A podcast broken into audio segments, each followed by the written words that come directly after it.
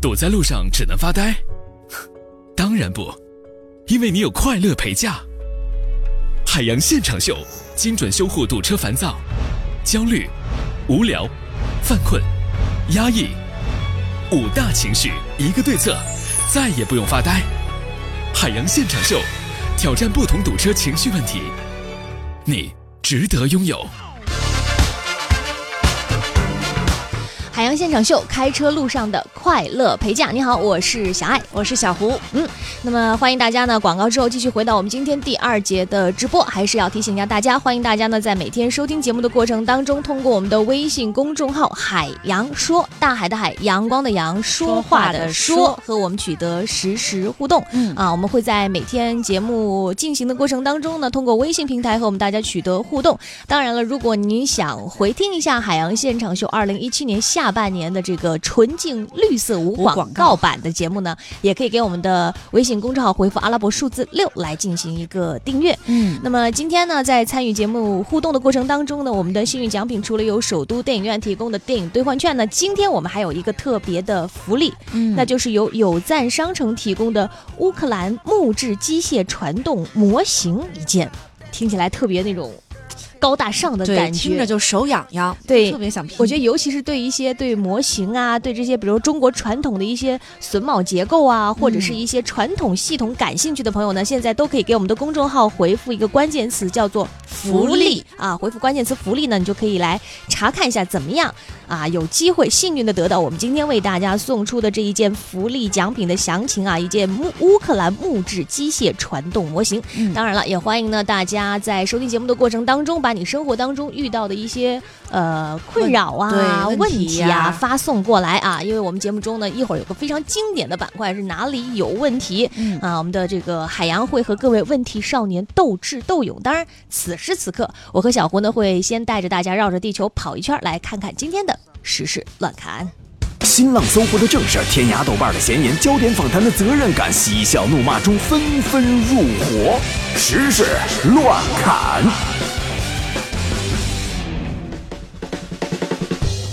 最近呢，二零一七亲子关系报告是发布了。这份报告显示说，新生代的父母不崇尚棍棒文化，对待孩子是更加的平等。在出现意见不统一的时候，有百分之五十七点四的八零后父母与百分之六十三点二的九零后父母更乐意放权给孩子，大家一起商量来决定。嗯，就是遇到了什么困难呢？不会像咱们小时候遭遇的那样。所以我觉得。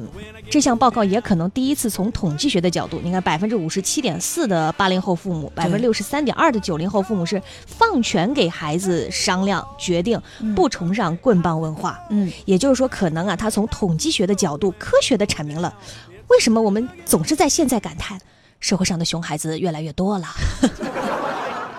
那孩子不是我的。当然了，这个其实随着时代的发展，每一代人对于教育观念啊和理念也在不断的发生着呃变化与改革。也不妨跟大家来个互动啊。假如比如说你是一位就是为人父母，嗯，此时此刻正在收听我们的节目呢。假如说有一天或者你在你的记忆当中，孩子惹你生气了，在你的记忆当中，更多的是和他进行一些什么样的形式的教育，让他达到。呃，趁你心意的这样的一个效果，就是我可以先跟你商量嘛。如果商量出来的结果呢，符合我的心意，我们就是来商量决定；如果不符合呢，那就别怪我不客气了。而且我发现哈，我不知道你有没有这样的体会，就是在我家一般就是属于爸妈会就是自然而然的分成那种唱红脸、唱白脸那样的角色啊。我们我们家没有，我们家特别统一，嗯，就是这事儿不行就是不行。呃，当然了，也欢迎大家来说一说自己的这个看法哈。当然，既然提到了这个教育后代的问题，也有一个非常重要的先决条件，什么？首先你得有个对象。那据了解呢，在中国仍有两亿的单身，相亲成为了不变的话题。有人想找三观正的，有人要找五官正的，有固定资产五千万的高富帅非要去找资产上亿啊，或者是部级领导的女儿；有看着朴实的大姐呢，却要找吴亦凡外表特含内在的男朋友。有婚介机构资深红娘评价现在的现状就是：七分的人认为自己八分，想找九分的另一半。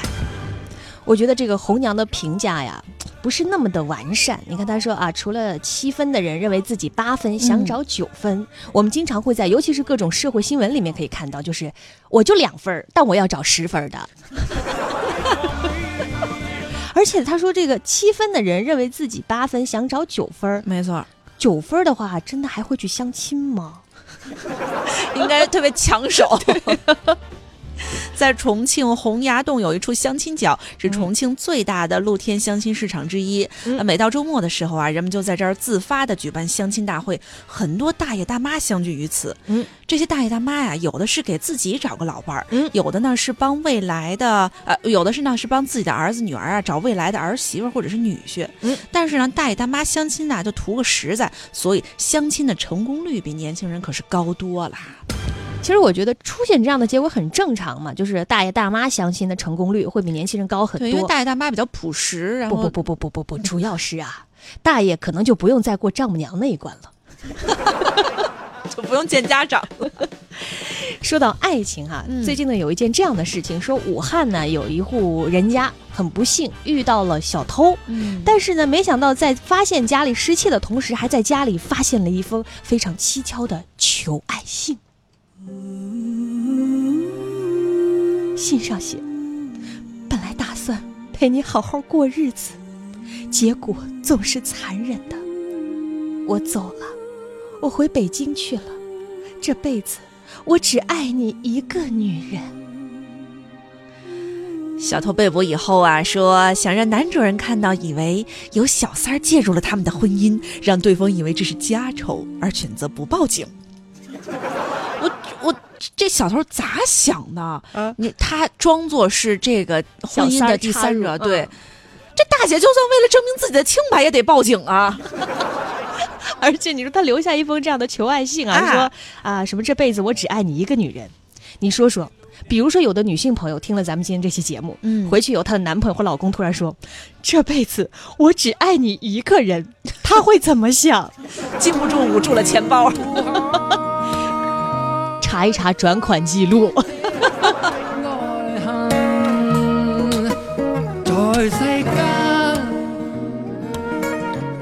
再来说，近日发生在余姚火车站，有位小伙子呢，突然朝空中撒了一堆这个人民币，然后民警通过监控找到了这个小伙子。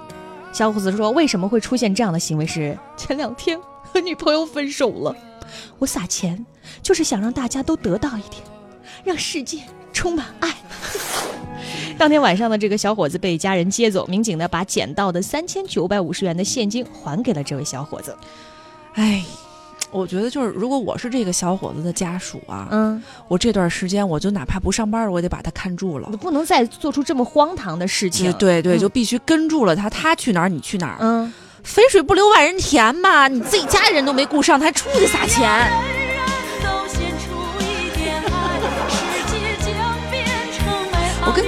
真的就是，如果小赵是这种人，我们早发了。说到感动，还有这么一件事情发生在台湾啊。嗯，台湾一个小学的班级举行了毕业三十三年后的首次同学会。这同学会上啊，全班同学向当年被欺负的女生道歉，其中一名男同学还剃光了头发表示歉意，嗯而这名女生则表示说：“其实三十三年以前呢，我就没有怪过你们了。有人说呢，这是一个很感、令人感动的事情，因为集体为这名女生道歉。但是把也人欺负成什么样啊？但是也有人说，感觉挺尴尬的，说嗯都时隔三十三年了，还要再搞这么一次聚会啊，要要原谅自己。但是没想到，很可能又一次给别人造成了尴尬。对对对，但是我觉得抛开这两点来说的话，我觉得这个同学会还是挺令人感动的。嗯，不见得吧？不不为什么呀？你想想啊，就因为呀、难得这样的小学同学聚会是为了给啊、曾经欺负过的女同学道歉，而不是像我们经常听说的部分成功人士的吹牛和炫富。说到炫富啊，嗯，在二零一七网球大满贯美国公开赛女单决赛中，黑马选手史蒂芬斯爆冷拿到了大满贯，奖金高达三百七十万美元。那在最新的采访中呢，当记者问到这次的大满贯是否给他带来下一个大满贯的动力时，嗯，他是这么说的：“嗯，你是不是没看见我刚拿支票上多少个零？啊妈呀！我想到美支票我就美的不行了。你你说有没有动力？简直是动力满满，好吗？您当年在工作的时候啊，为了事业付出了很多汗水，那您觉得？别煽情了，我哭不出来。我觉得这个斯蒂芬斯的回答也是相当的接地气。真是，嗯，不过我觉得吧，就是虽然他是一名黑马啊，拿到了冠军，我觉得他有点膨胀了。也没有三百七十万美元。你看他，他说没看看没看见我刚拿支票上多少个零？嗯，我好多卡上全是零，没有别的数字，我骄傲过吗？用一用一句歌词就能形容我的卡。对，叮叮当。你这个零前面是没有数的。再来说啊，国外呢有网友发现了苹果公司悄悄的提高了 iPhone 更换屏幕的价格。嗯，对于 iPhone 七来说呢，从原来的九百四十八元涨到了现在的一千一百八十八元。嗯，而 iPhone 七 Plus 更是从原来的一千一百元涨到了一千三百八十八元。而还未上市的 iPhone 八的维修价格是一千一百八十八元人民币起，iPhone 八 Plus 则为一千三百八十八元起。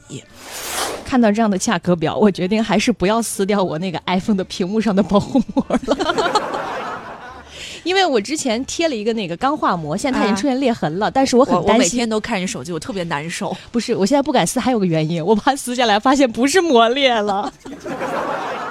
所以你看啊，这个 iPhone 更换屏幕的价格已经上升了。嗯，那就这个数字嘛，经济方面的这个问题呢，我也去请教了我们海洋现场秀科学家团队的经济学家，他们就分析啊说。